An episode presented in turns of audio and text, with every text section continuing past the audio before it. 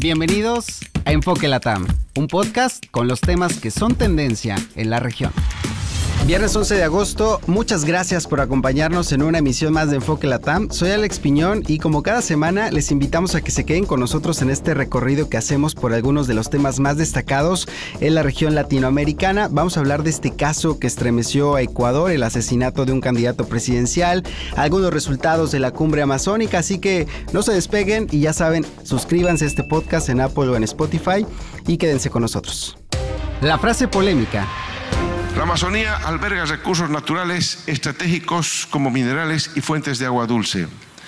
América Latina y el Caribe es prioridad en la estrategia de seguridad nacional de los Estados Unidos. Esto significa que no solo es de interés del Departamento de Estado, sino del Departamento de Defensa. La instalación de bases militares en la región y dentro de ella en la Amazonía es algo que nos debe llamar la atención y a estar muy atentos.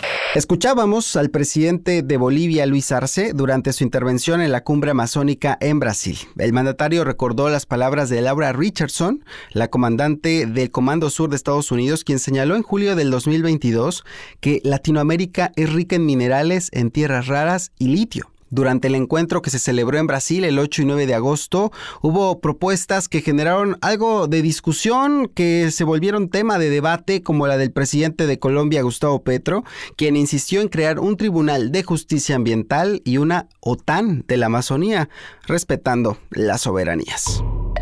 A fondo. Vamos con información en desarrollo. Les contaré algunas de las claves hasta este viernes en torno al asesinato de Fernando Villavicencio, el candidato a la presidencia de Ecuador. El miércoles, eh, Villavicencio realizó un mitin político en un centro educativo en Quito. De esto, de acuerdo con los videos que han circulado en las redes sociales, se puede apreciar que sale por la puerta principal del recinto, custodiado por un equipo de seguridad. Se sube a un vehículo y al momento de cerrar la puerta comienzan las detonaciones. Vamos a escuchar a algunos eh, de los familiares eh, del candidato que señalaban la débil seguridad que tenía Fernando Villavicencio y también narran el momento del ataque, donde también resultaron heridas al menos nueve personas. Yo responsabilizo esta noche ante el mundo, ante el país, la grave crisis delincuencial que estamos viviendo somos, le hago responsable al gobierno nacional, al ministro del Interior. ¿Dónde está la seguridad? Recibí la noticia de que mi sobrino acaba de fallecer aquí en la clínica de la mujer. Aquí en la clínica de la mujer. Estuvimos a pocos metros aquí en las instalaciones del colegio Anderson y saliendo recibimos unas ráfagas de 40 disparos, saliendo Fernando indudablemente y unos están heridos, otros posiblemente están graves y Fernando desafortunadamente recibió disparos al parecer en la, en la cabeza. Nos acaban de confirmar eh, el equipo médico que ha fallecido. Es un dolor indescriptible. Es un dolor indescriptible. Se trata de un caso que ha estremecido Ecuador. El presidente Guillermo Lazo declaró estado de excepción durante un periodo de 60 días, ordenó a las Fuerzas Armadas salir a custodiar las calles y bueno, también anunció la participación del FBI para investigar este crimen. Ante la gravedad de los hechos que conmociona al Ecuador, voy a proceder a firmar dos decretos. El primero, que declara tres días de luto nacional para honrar la memoria de un patriota, de Fernando Villavicencio Valencia. Y el segundo decreto, que declara el estado de excepción por 60 días. Las Fuerzas Armadas, a partir de este momento, se movilizan en todo el territorio nacional para garantizar la seguridad de los ciudadanos, la tranquilidad del país y las elecciones libres y democráticas del 20 de agosto, tal como lo ha previsto el Consejo Nacional Electoral. Ha habido muchas reacciones. Uno de los que ha comentado estas decisiones ha sido el expresidente de Ecuador, Rafael Correa. Otorgó una entrevista exclusiva a la cadena RT donde habló sobre eh, pues el crimen organizado que se ha infiltrado ya en el Estado ecuatoriano y también sobre esta decisión de Guillermo Lazo para invitar al FBI a ocuparse de las investigaciones que dice demuestra el fracaso de su gobierno. Vamos a recapitular algunos de estos comentarios un operativo de esta magnitud, ni siquiera una mafia de estas muy poderosas del narcotráfico tiene capacidad de hacerlo. Claramente, para mí hay vinculaciones con altos oficiales corruptos de la policía. Todo lo que vivimos hoy en día, la impunidad, el descontrol, es porque hay complicidad desde dentro de la fuerza pública. Sobre lo de Lazo, pues que su estado de excepción es el enésimo, porque no es solo dictar estado de excepción, sino tener una estrategia integral de seguridad. Y llamar a la FBI, pues muestra el fracaso de su gobierno y lamentablemente con su gobierno ha hecho fracasar al Estado. Ya podemos llamar a Ecuador un Estado fallido. Ojo, importante decir que Fernando Villavicencio había recibido amenazas semanas antes, algunas atribuidas al grupo criminal de los choneros. Durante su campaña decía que era importante limpiar al Estado de las mafias y hace tan solo unos días ofreció una entrevista hablando justo de este tema. Recibió la visita de varios emisarios de alias Fito para decirle que si yo sigo mencionando el nombre de Fito y mencionando a los choneros, me van a quebrar.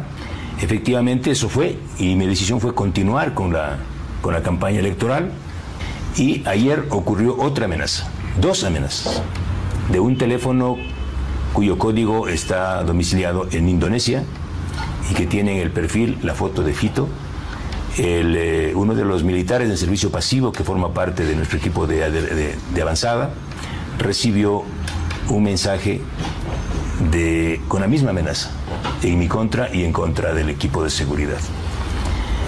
Eso sirvió para presentar la denuncia en la Fiscalía de Machala, pero ayer inmediatamente abordamos el avión en Guayaquil, rumbo a Quito, en la, noche. El mismo oficial en servicio pasivo recibió una nueva amenaza diciendo, estamos aquí en el aeropuerto. Es decir, sabían exactamente eh, todo lo que hacemos y esta nueva amenaza también puso en manos de la fiscal general Diana Salazar. Hace unas horas, dirigentes del movimiento Construye, que arropaba a Fernando Villavicencio, ofrecieron una conferencia de prensa. Ahí su compañera de la fórmula presidencial, Andrea González, llamó a la unidad en todo el país. Y en estos momentos de dolor pedimos la unión y la paz de la ciudadanía. Y sobre todo, que aquellos que creen aún en la promesa de Fernando, respetemos y solo compartamos las noticias y la información que viene de las fuentes confiables. Ya les decíamos, las reacciones no solamente han venido al interior de Ecuador, varios países se solidarizaron con el pueblo eh, ecuatoriano, el presidente de México fue uno de ellos. Eh, López Obrador pidió prudencia también, pues dijo no hay elementos que sostengan algunas de estas versiones que involucran a un cártel mexicano en este asesinato. Son momentos muy difíciles, lamentables y eh, también hechos reprobables, muy dolorosos. Nosotros los padecimos, los sufrimos cuando el asesinato de Luis Donaldo Colosio bueno, por supuesto, las investigaciones continúan. Las autoridades han informado de la detención de seis personas por este caso. Son de nacionalidad colombiana y venezolana y, por supuesto, eh, esto continuará en los próximos días en desarrollo. Breves semanales. Nicolás Petro Burgos eh, renunció a su cargo como diputado de la Asamblea del Atlántico. Se trata de uno de los compromisos que hizo con la Fiscalía luego de confesar que recibió dinero de dudosa procedencia y que destinó parte de esos recursos a la campaña presidencial de su padre, algo que presuntamente desconocía Gustavo Petro, quien cumplió un año frente al país. Dina Boluarte, la mandataria interina de Perú, realizó su primer viaje fuera de la nación, en el marco de la cumbre de la Organización de Tratado de Cooperación Amazónica que se celebró en Brasil. Previamente se reunió con Lula da Silva para abordar temas de la agenda común. Su salida al exterior ocurre en medio de severas críticas por las víctimas de la represión social durante las protestas contra su gobierno. El analista Javier Torres opina sobre lo que considera las verdaderas de la mandataria con este viaje. Boluarte sin duda está buscando un apoyo directo del presidente Lula de Brasil, ¿no? Eh, y no solo por la relevancia que tiene el presidente Lula, sino por el grado de aislamiento político que tiene la presidenta no solamente en el Perú a nivel interno, sino en la región.